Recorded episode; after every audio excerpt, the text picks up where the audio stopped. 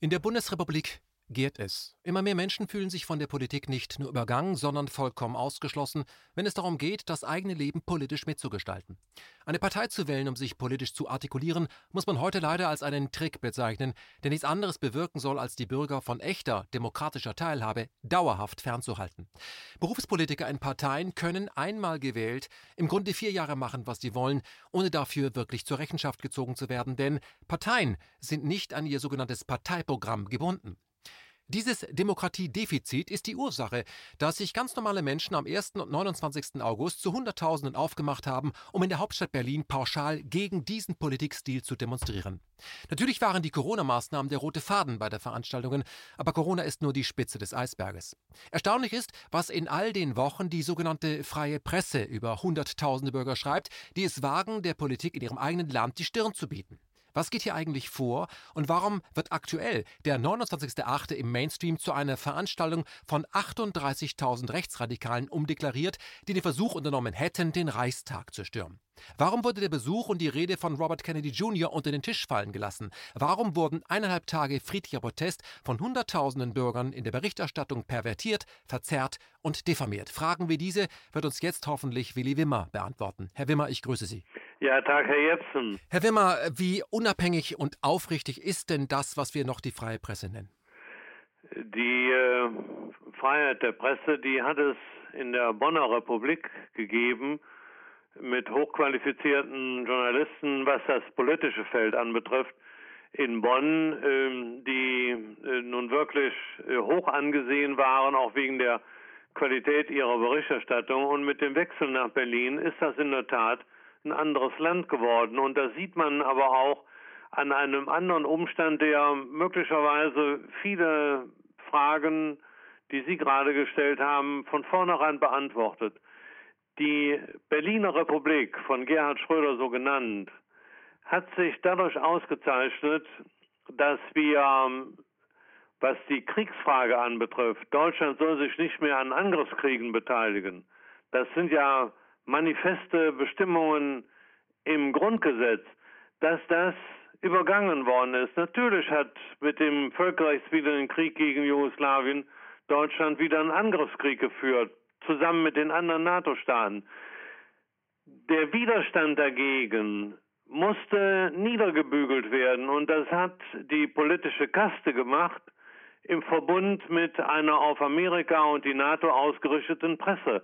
Das heißt, wir konnten schon mit dem Übergang nach Berlin feststellen, dass das eine andere Republik wurde. Und in Zusammenhang mit der Entscheidung 2015, die deutschen Grenzen in Zusammenhang mit der Migration schutzlos zu stellen, sagt ja der ehemalige Verteidigungsminister und angesehene Rechtsgelehrte Rupert Scholz bis heute, das ist ein fortdauernder Verfassungsbruch. Das heißt, die staatliche Ordnung der Bundesrepublik Deutschland ist in wesentlichen Fragen fond perdu gestellt worden. Und die Regierung und die sie tragenden Parteien und die sie tragende Presse, praktisch ein Staatskartell, Herr Wimmer, ich darf Sie kurz unterbrechen. Ähm, das, was Sie gerade sagen, das haben wir uns, äh, haben wir schon sehr oft besprochen. Aber lassen Sie uns mal genau hier bei der Presse bleiben. Dass Politiker und äh, sogenannte Interessen im Hintergrund äh, versuchen, die Dinge in ihre Richtung zu lenken, das ist jetzt wirklich nichts Neues. Vielleicht ist das die Normalität, an die man sich nicht gewöhnen sollte, sondern das ist eben so. Es gibt Menschen, die haben Interessen und die versuchen, die Interessen durchzusetzen. Aber die Presse, die freie Presse, weiß das ja auch und soll den Bürger quasi schützen und dem Politiker, der hier korrupt wird, auf die Finger klopfen. Können Sie mal mit, Ihren, mit Ihrer jahrzehntelangen Erfahrung, was Tagespresse angeht, dem Bürger heute mal erklären, wir haben in Deutschland ein paar hundert Zeitungen. Gibt es auch ein paar hundert Redaktionen mit eigenen Menschen, mit eigenen Gedanken oder wie sieht das heute wirklich aus? Das ist eine äh, auf die vorgenannt, von mir vorhin genannte Interessenlage ausgerichtete Formation der Presse. Äh, Sie können sich die Eigentümerstrukturen ansehen. Sie können sich ansehen, was die Redakteure unterschreiben müssen, wenn sie in bestimmten Redaktionen sitzen. Da sind die ja schon von vornherein auf Gedeih und Verderb ausgeliefert, eine bestimmte Berichterstattung durchzuziehen, egal wie die Wirklichkeit aussieht. Und die vorhin von mir genannte Politik in Grundrechtsfragen eine andere Republik zu etablieren, hat dazu beigetragen, dass natürlich die Zeitungen und die öffentlich-rechtlichen Rundfunkanstalten von vornherein darauf ausgerichtet worden sind, nur ja nichts zu publizieren, was diese Entwicklung konterkarieren könnte. Das deutsche Volk und die Meinungsvielfalt in der eigenen Nation hat ja mit dem Übergang zur Berliner Republik überhaupt keine Rolle mehr gespielt. Das fand in den Zeitungen, in den Medien, in den öffentlich-rechtlichen Rundfunkanstalten überhaupt nicht mehr statt. Da, äh, das muss man in diesem Kontext sehen und deswegen der Bürger, der jetzt hier in Deutschland lebt und annimmt, dass die eigene Regierung die Verfassung schützt und dass die eigene Presse allen auf die Finger haut, die die Verfassung missachten, der ist falsch gewickelt. Das genaue Gegenteil ist der Fall und deswegen ist auch die verhängnisvolle Situation so, wie wir sie jetzt gerade kurz angerissen haben. Dieses Land, und das ist im Bundestag artikuliert worden, dieses Land ist mit dem völkerrechtswidrigen Krieg gegen Jugoslawien auf die schiefe Bahn gesetzt worden. Über die äh, Entscheidung der Bundeskanzlerin im September 2015 ist das fortgesetzt worden.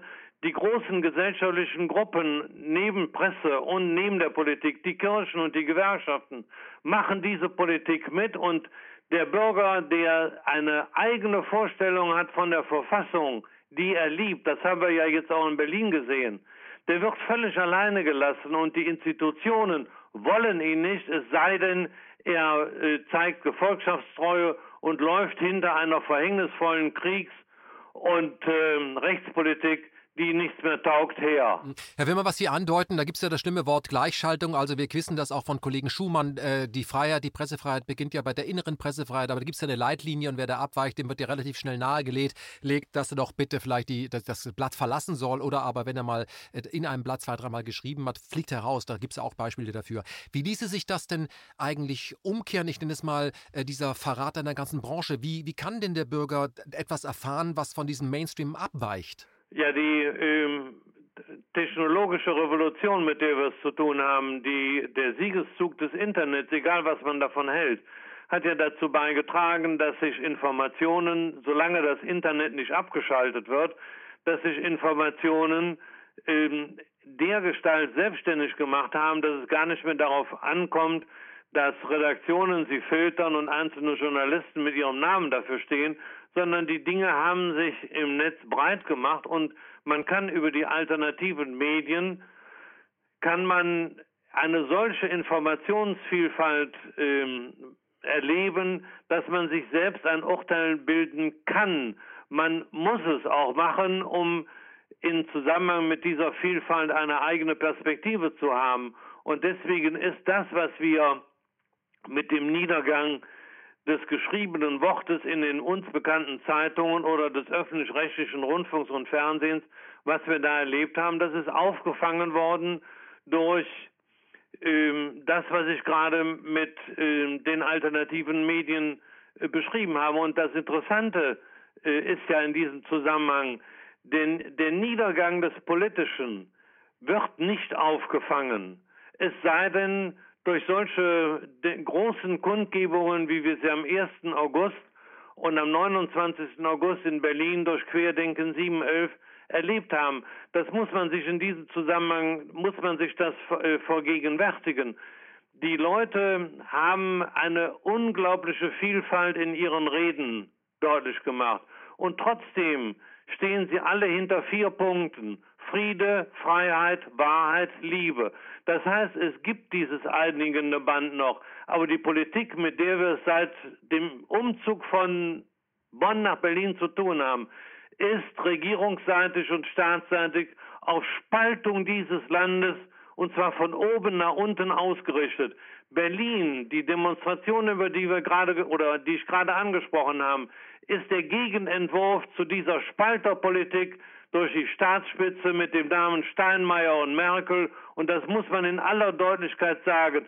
Dieses Land wird den Bach runtergehen, wenn diese Spaltung durch die Regierung und die Staatsspitze weiter betrieben wird. Und da ist es höchste Zeit, dass sich so etwas zeigt wie Querdenken 711, weil das eben auch ein anderes, ein demokratisches der die Verfassung liebendes Volk zeigt. Herr Wimmer, wer war denn Ihrer Meinung nach äh, am 1. und am äh, 29. Februar in Berlin auf der Straße? Weil normalerweise Demonstrationen dieser Größenordnung, das wissen Sie auch, werden normalerweise lanciert. Da stehen Parteien, Gewerkschaften, Kirchen dahinter, die dazu aufrufen, Busse organisieren. Das war ja, ja völlig anders. Waren dann auch völlig andere Menschen dort?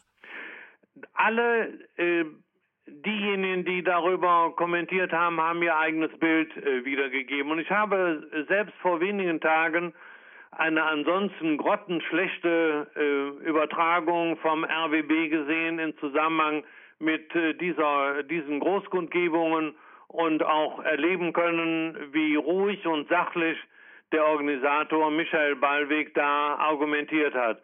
Aber das andere, was man da sehen konnte, war deshalb so bemerkenswert, weil das eingeladene Publikum, das war bestimmt nicht die Absicht des RBB, das eingeladene Publikum hat deutlich gemacht, wie liebenswürdig und wie lebhaft, wie freundlich und wie angenehm die Atmosphäre ähm, bei diesen Großkundgebungen in Berlin gewesen ist und haben deutlich gemacht, dass sie so etwas in Deutschland lange nicht mehr erlebt haben. Und man muss jetzt der Fairness halber sagen, ich nenne mal einen, äh, den ich auch gehört habe, Theo Koll vom ZDF hat in seiner Kommentierung am Abend nach dieser Veranstaltung am 29.08.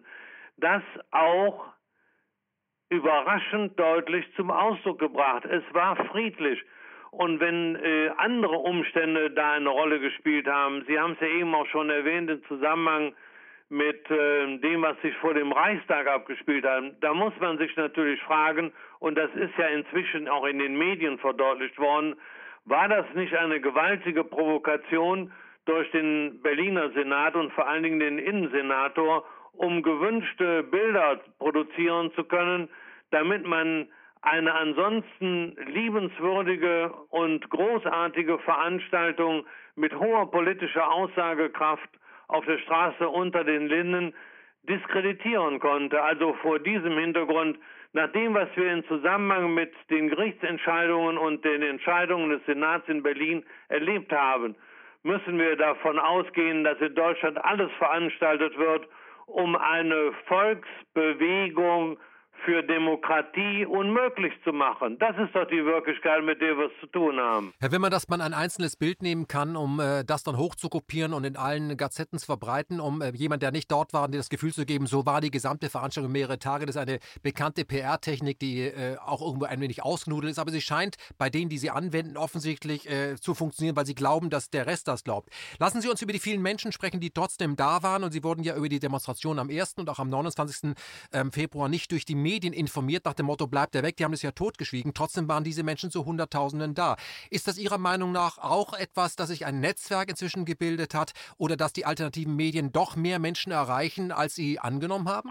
Also wenn ich äh, alleine im Bekanntenkreis äh, mich umgehört habe im Zusammenhang mit dem 1. August und dem 29. August, die hingen ja an den Livestreams.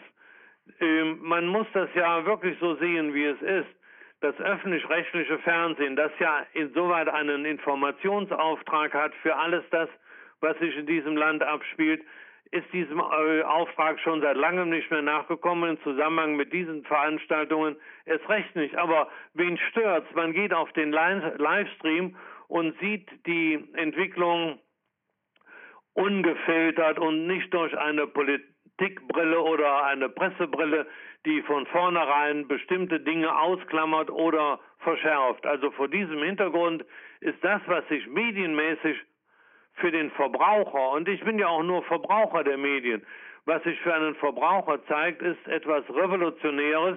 Sie können sich öffentlich-rechtlichen Rundfunk und Fernsehen wegdenken und Sie haben trotzdem den Zugang zu Großkundgebungen dieser Art. Und eins muss man ja in aller Deutlichkeit sagen, wenn die öffentlich-rechtlichen Medien in Zusammenhang mit dieser großen Kundgebung die Rede von Robert Kennedy wirklich unterschlagen, dann ist das ein Armutszeugnis, das eigentlich deutlich macht, wie beschämt man sein muss, wenn man in Zusammenhang mit diesem Namen heute an Berlin denkt. Also Herr Kennedy, wenn man Herrn Kennedy ausgerechnet in Berlin totschweigt, das ist eigentlich eine Farce. Das muss ich, da muss ich Ihnen recht geben. Herr Wimmer, lassen Sie uns ähm, über die roten äh, äh, Alarmzeichen äh, nachdenken, die vielleicht ganz oben dann langsam leuchten, wenn man sieht, okay, die alternativen Medien sind in der Lage, äh, Hunderttausende auf die Straße zu bringen, obwohl sich der öffentlich-rechtliche Apparat und die angeschlossenen äh, freien Medien, in den, also die, die, die Konzernmedien, alle Mühe geben, um einen solchen Event erstens kaputt zu schreiben oder auch totzuschweigen. Trotzdem scheint das äh, zu funktionieren. Im Vorfeld sind ja sehr viele YouTube-Kanäle und auch Facebook-Kanäle sogar von Ärzten abgeschaltet worden, die kritische Fragen zu den Corona-Maßnahmen geschrieben haben haben. Ähm, ist das eine Form der Zensur? Natürlich ist das Zensur. Wenn, wenn ich sage, ich will ähm, als ähm, über die modernen Medien, YouTube und wie sie alle heißen, Zugang zum deutschen Markt haben, dann muss ich eben auch die Freiheit äh, dieses Mediums garantieren und nicht nach Gusto abschalten, ob mir die der Inhalt nun politisch passt oder nicht passt. Also das sind die Dinge, mit denen wir es zu tun haben. Und die Wirksamkeit dieser beiden großen Kundgebungen, die ja Vorläuferveranstaltungen in Stuttgart und anderswo hatten, sieht man doch darin, zwei Tage nachdem es in Berlin diese große und ich sage ausdrücklich friedliche Kundgebung gegeben hat, geht der Bundesgesundheitsminister hin und sagt, wenn wir es heute nochmal zu tun hätten, würden wir bestimmte Dinge in Zusammenhang mit dem Lockdown, was Friseure und Pflegeheime anbetrifft, das würden wir nicht mehr machen. Das ist doch die, der beste Ausdruck dafür, dass diese Demonstrationen dazu beitragen, dass sich in Deutschland auch wieder politische Vernunft irgendwo artikulieren kann, um die größten Fehler nicht wieder zu wiederholen. Und das ist doch der, das ist doch der Erfolg dieser Kundgebung von nichts anderem. Herr Wimmer, Sie haben jahrelang, äh, Ihr ganzes Leben lang haben Sie als äh, Berufspolitiker gearbeitet.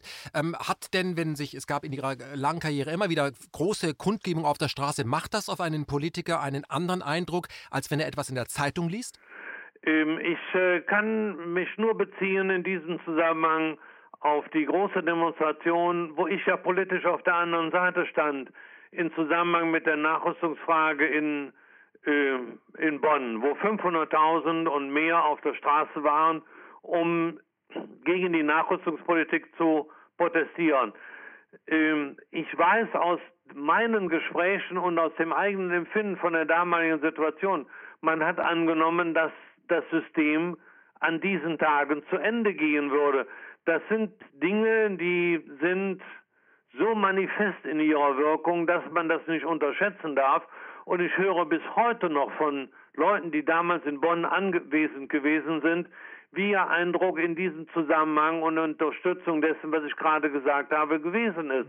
Natürlich, aber das macht auch deutlich, in welcher Dimension derartige Veranstaltungen dann zu sehen sind. Damals stand manches spitz auf Knopf.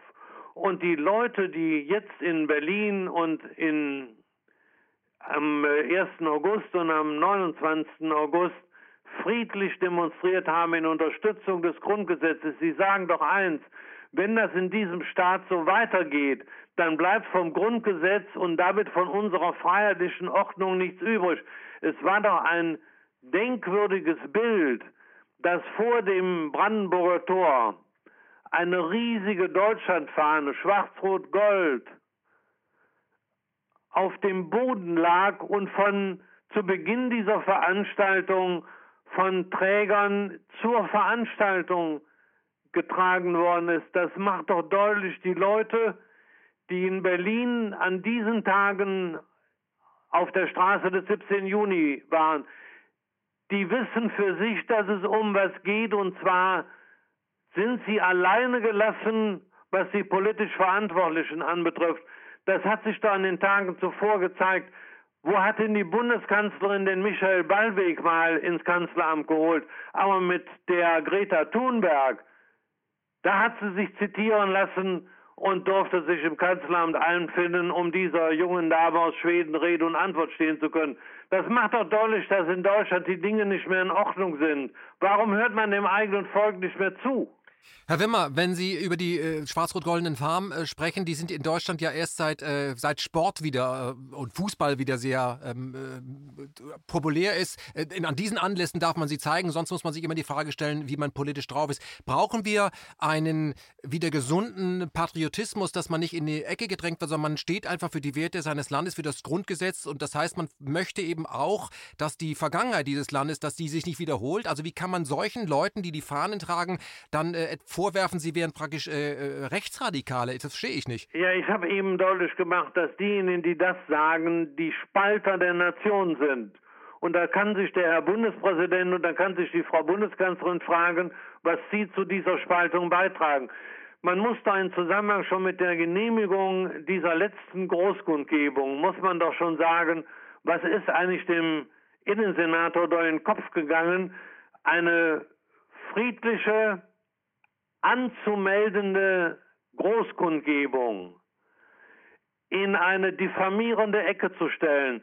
Wenn ich mir diese Argumentation äh, von ihm ansehe, dann komme ich natürlich auch auf die Bundeskanzlerin, die im Zusammenhang mit dem legitimen Recht eines jeden Deutschen zu demonstrieren, von Zusammenrottungen spricht. Das ist eine diffamierende Sprache, die das Denken dieser Leute deutlicher macht, als es ihnen möglicherweise selbst lieb sein kann. Und deswegen ist die Frage nach den nationalen Symbolen, die zu zeigen sind, natürlich ist Schwarz-Rot-Gold, das sind die Farben des demokratischen Deutschland. Und wenn Michael Ballweg und seine Freunde sich dazu so bekennen, wie sie das in Berlin getan haben, dann sind Sie Beispiel für einen Staat, der das auch machen müsste. Hm. Herr Wimmer, lassen Sie uns konkret über die Corona-Maßnahmen äh, sprechen. Was spielt sich denn Ihrer Meinung nach im Hintergrund ab? Gibt es da Profiteure oder ist es wirklich so, dass wir einfach darauf warten, dass ein Impfstoff kommt, weil das alles so gefährlich ist? Ähm, Herr äh, Jepsen, Sie haben es ja selbst in einem großartigen Interview gesagt. Das Missbehagen, mit dem wir es zu tun haben, resultiert doch daraus, dass die internationale Organisation, die Weltgesundheitsorganisation, nicht mehr eine Organisation ist, in der Staaten und damit die Leute, die Menschen das Sagen haben, sondern durch eine Entscheidung der amerikanischen Regierung aus Anfang der 90er Jahre eine Organisation geworden ist, in der Privatinteressen zu 80 Prozent dominieren. Die Namen sind ja im ZDF alle schon durch Frau Illner und Frau Slomka genannt worden, brauche ich gar nicht zu wiederholen. Und vor diesem Hintergrund besteht doch der begründete Verdacht bei jedem, es muss sich sogar aufzwingen, einen begründeten Verdacht zu haben, dass hier andere als staatliche Interessen eine Rolle spielen, äh, bis hin zu dem, was man im Zusammenhang mit kommerziellen Interessen natürlich sagen muss. Und das zieht sich durch alles durch, was wir derzeit erleben. Die Menschen haben nicht mehr das Gefühl, dass der Staat mit seiner Verfassung sie schützt und ihr Lebenselixier ist, sondern sie haben in Anbetracht mit dieser von mir vorgenannten Entwicklung und der Herrschaft der Nichtregierungsorganisationen und der Globalinteressen den Eindruck, dass sie nur noch, und ich habe das vor Jahren schon zum Ausdruck gebracht, als Steuerzahler und Konsumenten, aber nicht mehr als Staatsbürger gefragt sind. Das, was wir haben und was sich in Berlin bei diesen beiden großen Demonstrationen und Kundgebungen friedlich und freundlich und liebenswürdig gezeigt hat, ist der Nachweis eines Systemproblems, was wir haben. So kann man Deutschland und so kann man unsere Staaten nicht weiter betreiben, dass wir als Staatsbürger in die Ecke gestellt werden, nichts mehr zu sagen haben, die Verwaltung regiert und die internationalen Nichtregierungsorganisationen, deren Hintermänner man kennt oder nicht kennt, unser Leben bestimmen. Das ist nicht die Welt, die die Menschen haben wollen. Und in Berlin haben sie es deutlich und liebenswürdig und freundlich und friedlich den Regierenden unter die Nase gerieben. Herr Wimmer, würden Sie es denn äh, anraten, Ihnen hören ja Hunderttausende zu, weiter auf die Straße zu gehen oder reicht das jetzt als Statement zweimal? Das wissen die Politiker das. Oder, oder was, wie, wie, wie würden Sie die Situation beurteilen? Die, also diejenigen, die derzeit dran sind, denen können Sie mit der Klatsche kommen und die werden es nie begreifen. Das heißt, wir haben eine Chance. Ich bin ja immer und oft gefragt worden in den Veranstaltungen, Was kann man tun? Und ich kann nur sagen, jeder soll von seinen legitimen Rechten Gebrauch machen, weil das in einer solchen Situation möglicherweise die einzige Chance ist, mit der wir weiterkommen können. Es, wir würden es doch alle begrüßen, wenn die Regierung die Schieflage, in der sich unser Land auch sozial befindet, korrigieren würde und würde zur Verfassung uneingeschränkt zurückkehren. Die Deutschen würden es begrüßen, wenn wir nicht im fremden Interesse wieder Kriege führen müssten. Und solange die Regierung das nicht macht und nicht die Rechtsordnung uneingeschränkt wiederherstellt, und ich erinnere da an diesen Ausspruch des bayerischen Ministerpräsidenten Seehofer vom Unrechtsstaat und das, was Rupert Scholz gesagt hat mit dem fortdauernden Verfassungsbruch. Solange das nicht korrigiert wird, kommt eins zum anderen und macht dieses Land unfähig, mit der Zukunft fertig zu werden. Hm. Herr Wimmer, weil Sie gerade von, äh, von Krieg gesprochen haben, was wir im Moment erleben, ist ja auch eine Kriegsführung, eine Übernahme. Das haben wir ja schon mit der Bankenrettung gesehen. Jetzt schlägt die Pharma-Mafia, nenne ich sie zu. Das sind ja global operierende Konzerne, äh, wo der Nationalstaat keine Rolle mehr spielt. Aber wir reden trotzdem von Corona und den Maßnahmen. Und äh, wenn man sich, zu, wenn sich Menschen treffen, sagt man, die stehen zu dicht. Das ist, das ist das Seuchenschutzgesetz geht vor. Bei Black Lives Matter spielt es aber keine Rolle. Dann gibt es einen Impfstoff, der ganz schnell her muss, der ist aber dann russischer Natur. Putin sagt, der ist umsonst und der ist kostenlos und darauf reagiert unsere Regierung gar nicht. Können Sie mir das erklären? Das haben wir jetzt bei der Großkundgebung in Berlin in einem anderen Zusammenhang auch gesehen, mit was wir es zu tun haben. Da hat es ja angeblich Vorfälle vor der russischen Botschaft gegeben und Auseinandersetzungen mit der Polizei. Was war denn vorher da nach all dem, was man hört? Die Leute haben Putin hochleben lassen. Und da sind Slogans gesungen und gefallen, dass man auf Freundschaft mit dem russischen Volk ausgerichtet ist. Diese Bilder durften nicht um die Welt gehen.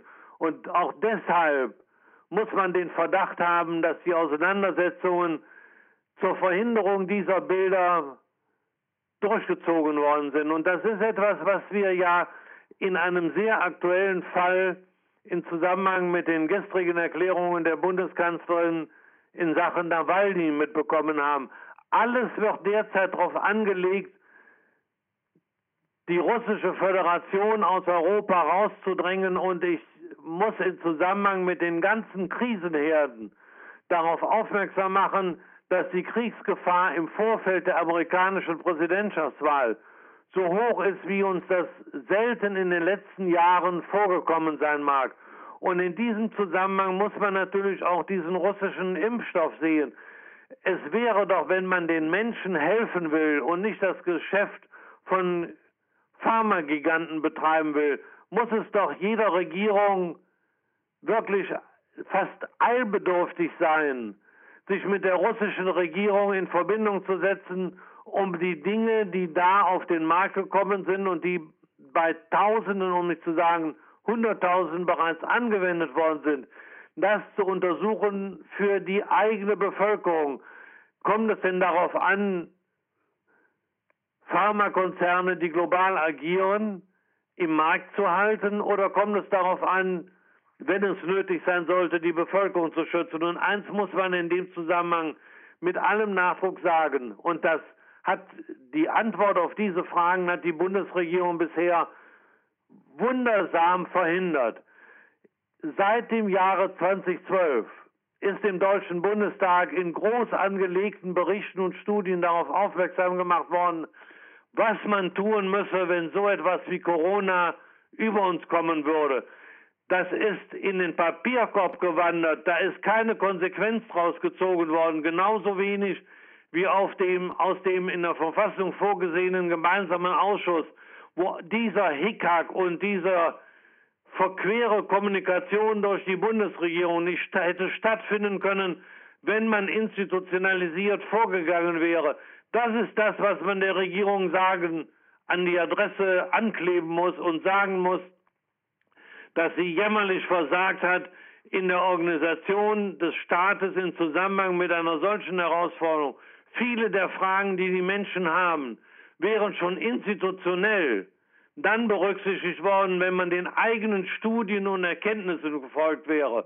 Oder wenn man das Regelwerk des gemeinsamen Ausschusses, für das ja auch der Bundestagspräsident plädiert hatte, wenn man dem gefolgt hätte. Jetzt haben wir eine Kakophonie und die Leute sollen sich aussuchen, wo sie am besten das höchste Bußgeld zahlen.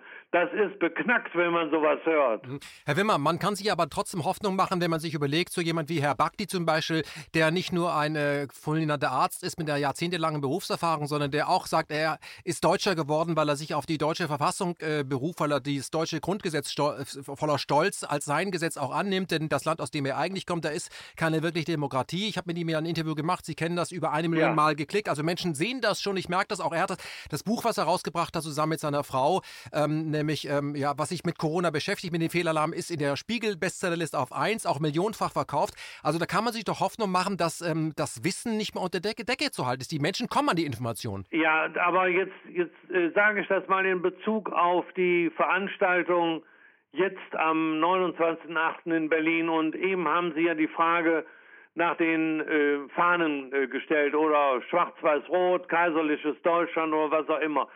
Vor wenigen Monaten und vor wenigen Wochen haben der russische Präsident Putin und der französische Präsident Macron gesagt, das Elend, mit dem wir es in Europa und in der Welt zu tun haben, hat einen Namen. Versailles im Juni 1919 das Rachediktat nach dem Ersten Weltkrieg gegen Deutschland. Und Macron hat deutlich gemacht in einem Interview mit einer deutschen Zeitung, also nicht irgendwo im Ausland, dass diese historische Fehleinschätzung Frankreichs die Ursache für den Nationalsozialismus gewesen ist. Und wir wissen doch ganz genau, dass dieser antisemitische und antibolschewistische Nationalsozialismus aus angelsächsischen, aus amerikanischen und britischen Finanzquellen groß gemacht worden ist, um Deutschland kaputt zu machen und der Welt zu schaden. Und es war diese Bundesregierung, die zum 100. Jahrestag von Versailles, Alexander Sosnowski und ich haben darauf aufmerksam gemacht, diesen Gedenktag unterschlagen hat, damit wir uns überhaupt nicht mehr mit diesen Dingen auseinandersetzen. Dafür müssen wir den russischen Präsidenten Putin und den französischen Präsidenten Macron haben, um diese für diese Nation so wichtigen Fragen erörtert zu haben. Und deswegen verstehe ich auch Herrn Professor Bhakti. Natürlich, wir lieben diese Verfassung, aber wir wollen, dass sie durch die Regierung eingehalten wird und wir nicht so gespalten werden, damit eine verhängnisvolle volle Politik gegen den Willen des deutschen Volkes betrieben wird. Herr Wimmer, lassen Sie uns mal über die Corona-App sprechen. Wird Ihrer Meinung nach hier ähm, im Hintergrund eine Art Überwachungsstaat implementiert, wo man vielleicht nur noch frei reisen kann, wenn man sich entsprechenden Maßnahmen unterzieht? Natürlich muss man an diese Dinge denken, vor allen Dingen, wenn man sieht, wie schlabberig diese Corona-App über Monate hinweg gewesen ist. Das heißt, was ist eigentlich das Ziel? Will man damit auf eine aktuelle krisenhafte Entwicklung reagieren oder will man langfristig Strukturen schaffen? Und wir haben es doch in der Rede von Robert Kennedy an der Siegessäule in Berlin am letzten Wochenende gehört. Man muss natürlich die 5G-Komponente in diesem Zusammenhang einbeziehen. Wir haben in Deutschland noch gar nicht so richtig über Corona diskutiert, als auf BBC und anderen Sendern darauf aufmerksam gemacht worden ist, was in Wuhan los war.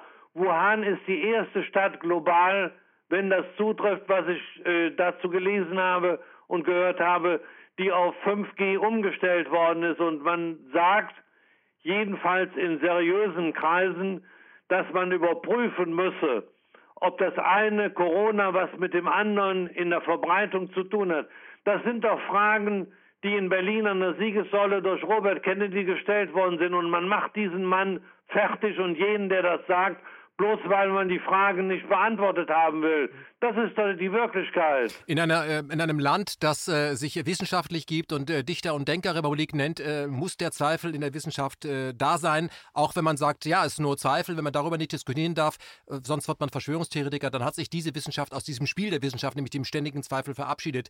Herr Wimmer, lassen Sie uns mal auf das kommen, was ich auch sehe. Okay, wir hatten eine halbe Million, 800.000, 1,2 Millionen Menschen an den jeweiligen Daten in Berlin, aber da könnte man man auch sagen, wo sind denn die anderen äh, 80 Millionen? Erschreckt Sie das, wie viele Menschen doch äh, dem, äh, sich von dem Gehorsam vereinnahmen lassen, Maske tragen, Angst haben, äh, bevor sie irgendwie äh, sich ansprechen lassen? Tun Sie das, was man ihnen sagt? Macht Ihnen das Angst?